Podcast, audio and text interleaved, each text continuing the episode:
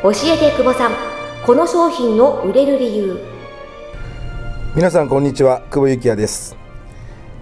今回のポッドキャスト教えて久保さんこの商品が売れる理由、えー、今日のテーマは行動経済学についてお話をしていきたいというふうに思います。行動経済学が、えー、一般的に広まってですね本にもなって、えー、かなりのいろんな本が実際には売れているわけなんですけども行動経済学自体が日本で、えーと、本が出始めたのが2006年ぐらい、えー、だというふうに、えーと認識をしています。えその頃から、えもうすでに5、6年、え経つんですけど、実際のところ、行動経済学というものを勉強し、それをビジネスに生かしている人っていうのが、え実際はほとんどいないんじゃないかなというふうに、え思っています。えですから今回のポッドキャストは、ま行動経済学というものからですね、えビジネスを考えてみたいというふうに思います。行動経済学を、え、利用して、え、確実に、え、ビジネスに結びつけている一番有名な企業はどこかというとえセブンイレブンです。私個人的にですねこのポッドキャストでも何度もセブンイレブンさんを取り上げてるんですけどもセブンイレブンの商売の基本的な考え方というのが、えー、まあ代表であられる鈴木さんがですね行動経済学を、ベースにビジネスを構築しえー、ただのロジカルシンキングではなくてですね顧客の心理をつかむと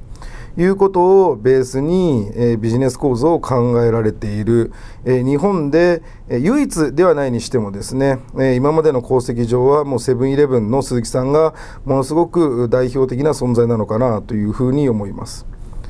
え例えば、えセブンイレブン、ヨーカドーグループでいうとですね、え実際に今まで成功した事例がいくつかありますけども、えどのようなものがあったかというと、え一つは、え消費税還元セールというふうなものを実施して爆発的に当たったことがあるようです。えー、消費税還元セールっていうのは、まあ、その当時、えー、5%の消費税をですね、えー、ただ単に消費税還元セールって聞くと、5%引きなんじゃないのと。ただ単に5%の消費税分が引かれるだけでしょというふうに思われる方が多いんで多いですし、実際に、えー、ヨカドグループの中でもですね、これを実施するときに、えー、5%じゃお客さんは集まらないよねというふうに、えー、反対の意見がかなりあったそうです。しかし消費税還元セールを実際に実施してみたところお客さんが大量に押し寄せてきたと。たかだか5%引き。ですからここのポイントは何かというと5%引きではなくて消費税還元セールだと。いうことがポイントだということなんですね。なまさしく、えー、会社の収益としては当然、えー、5%引きと消費税還元セールは全く同じなんですけどもお客さんの心理からすると違うということです。それ以外にも、えー、ヨガ堂グループで、えー、成功した事例が、えー、何だったかというと、え、キャッシュバックセールというものがあります。これは今は広く居酒屋等でも使われている手なんですけどもその例えば今居酒屋で、えー、行ってですね、えー、今日2割引きということではなくて、えー、今日使った金額の20%分を、えー、商品券として渡す。えー、私も実際にあのよく行くですね居酒屋ではよくあるんですけども、えー、半額セールというふうに、えー、やってるんですけども実はその日が半額なのではなくて使った金額の半額分の商品券割引券をもらえると。いうふうな形になっています。洋華堂さんがやったことはですね実際には、えー、使った金額実際にレジで会計した時に割り引くのではなく、えー、その時に割り引かずにですねレジで一旦普通のお金を払ってその後に、えー、キャッシュバックの窓口に行ってレシートを持って窓口に行けばお金を返してくれるというものですね例えば、えー、10%のキャッシュバックセールをやるというふうに言うと1万円を一旦払って本当は9000円なんですけどもその後に1万円を取りも1万円払ったので、えー、10%で1000円。後で違う窓口でお金をもらえるというふうなものになります。これはただ単にチラシでですね10%引きのセールですよというふうに打つのではなくキャッシュバックセールと一旦現金で払ったものを後で、えー、お客さんが得をしたように感じると。その場で1000円割り引いてしまうと9000円払うわけなのでありがたみがないと。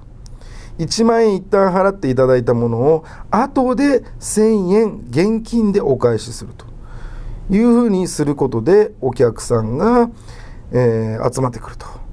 これはまさしく行動経済学。つまり、えー、経済学というのはですね私も経済学部の出身で、えー、公務員出身ですので経済学を今まで勉強してきたことがあるんですけども経済学というのは何かというと人間は合理的であると。いうことから始まっている学問なんですね。つまり人間は、えー、非合理不合理なことをしないと。ですけども現実的の、えーと、実現今ある本当の人間というのは実はかなり、えー、経済的にだけ動いているわけではない。感情で動いているというふうに、えー、認識を今されています。これが新しい経済学の分野行動経済学になるんですけどもですから、えー、セブンアイのですね、えー、鈴木社長の、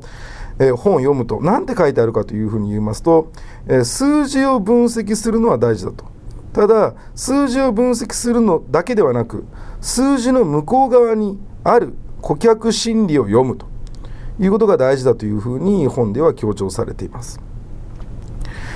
えその他にもですねあの行動経済学私もかなり今まで、えここ45年ですね、え勉強してきたこともありますしかつ私の著書にもいくつか行動経済学の、えトピックを散りばめて、え書いてはいますけども、え例えば一番典型的な行動経済学を利用した、え方法としては例えば、え A という商品があると。で同じような B という商品があると。この違いは何かっていうふうに言うと、えー A 商品が高いと。つまり機能が高くてですね、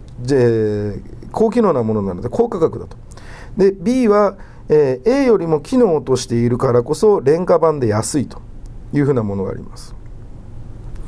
この時に A と B だけ並べてみると実は売れにくいというふうなものが、えーと実際の現場ビジネスでは起こります。ですからこのような場合には行動経済学を勉強している人はすぐに分かるんですけども、えー、何をやるかというとあえて3つの選択肢を、えー、提示するとつまり AB だけではなくて C というふうな、えー、新たな商品サービスを作ることによってお客さんは ABC というふうに並べられると何を選択しやすいかというと B を選択しやすくなると。つまり一番標準的な B という商品を作ってから、えー、高価版の A を作りそれよりも廉価版の C を作ることによって多くのお客様は、え、B を選びやすくなるとつまり選択肢は2つではなく3つにすることによってお客様はより選びやすくなるというふうなものがあります。まあえー、お寿司屋さんに行ってもですね、えー、もうあのよく3つの選択肢っていうのがありますけども、えー、まあ、上中下のようなものですよね。えー、このようなものを利用することによってお客様が選択しやすくなる。逆にですね最近「選択の科学」という本を私も読み直してみたんですけども、えー、ここに書かれてあることは非常に、えー、ロジカルかつでも今までの行動経,、えー、経済学では今までの経済学では説明できなかったことが書かれています何かというと選択肢は増やしすぎるとお客さんは選べないということですつまりえー、3つの選択肢ですら少ないんだろうというふうに思ってお客さんのためを思ってサービス商品を増やしまくると。例えば16個の似たようなサービスを作ってお客さんに本当に合ったものを選んでいただきたいというふうに思ったとします。実はこれは失敗するんですね。つまり選択肢は増やしすぎるとお客さんは選択できないというふうなジレンマになります。これが行動経済学の分野ですね今までの経済学であれば選択肢を増やせば増やすほど顧客満足は上がるはずだというふうな前提に立ってますけども人間は不合理であり感情で動いていることを認識すると選択肢は増やしすぎない方がいいというのが事実だということなんですね。それ以外にも行動経済学を利用するとアンカリングという考え方があります。例えばアンカリングの一番典型的なものは例えばえー、値引きの前の、えー、金額を見せるようなことですね。例えばセール私もあのよくバーゲンとかでですね、えー、と服を買ったりとかっていうのをするんですけどもその時に最初に1万円のものが、えー、と7000円というふうに書いてありますよね最初から値札で値引き後の7000円っていうふうに書かれたらあこれは7000円のものなんだってお客さんは誰でも思いますそうではなくて1万円罰をしてあえて7000円にすることによってお客さんは得に思う。つまりアンカリングというのは当初えー、提示された価格であるとかお客さん意識に埋め込まして、えー、そこからいくら引いてくれたんだろういくら得なんだろうということを、えー、利用している。まさに行動経済学の分野でもあります。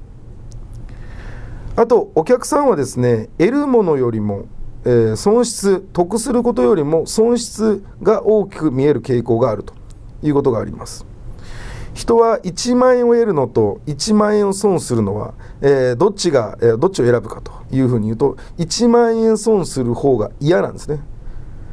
本当は同じ同じ、えー、損をした1万円と得をする1万円っていうのはどっちもプラスマイナスで絶対値で言うとですね同じはずになるんですけども実は人間というのは心理的に言うとですね損失の方が大きく見えてしまうということがあります。ですからお客さんというのはどういうふうに、え、商品サービスを選ぶかというと損失回避性という行動に出ます。つまり損をしたくない、えー、今買ったこれでですね今この商品を1万円で買いましたというふうに言うと後で値引きを、えー、バーゲンとかされててですね後でえ7000円で買えたのというふうに知ってしまうとものすごく損をした気になるですからお客様は得をするよりも損失を回避する方に行動するというふうに言えます。えー、もう行動経済学のことをですね話し始めるともういくらでも、えー、勉強すべき分野知っておくべき、えー、ポイントいくらでも出てくるんですけども、えー、今回は時間の関係でこの辺にしたいと思います。え行動経済学に関しては非常に、え処方的な本も売っていますし、えアメリカ特にアメリカでですね始まったこの行動経済学っていう分野はですね、え和訳もされている本も多数出ていますのでぜひ皆さんもただ単に経済学の一分野として勉強するのではなくビジネスに生かせるための行動経済学というふうに捉えてですね、え勉強しかつそれをビジネスに生かしていただきたいというふうに思います。これでですねロジカルシンキングただ単に人間は合理的だというふうに今まで捉えてきてより論理的に考えれば考えるほど商品サービスが売れない時代に入っています。行動経済学を勉強するとそこのロジカルシンキングの罠から抜け出すことが、え、可能になりますのでぜひ皆さん本を読んでですね勉強していただきたいというふうに思います、えー、本日の、え、テーマは行動経済学でした。それでは今週はこの辺にしたいと思います。お相手は久保幸也でした。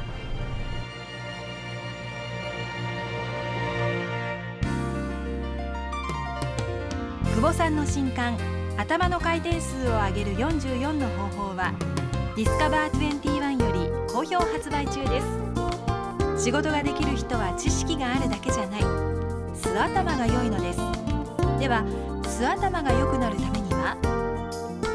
この本を読んで44の方法のたった一つでも実践すれば素頭が良くなります。ぜひ仕事ができる人になってください。頭の回転数を上げる44の方法はディスカバー21より好評発売中です。ぜひお近くの書店またはインターネット販売にてお買い求めください。それではまた次回お会いしましょう。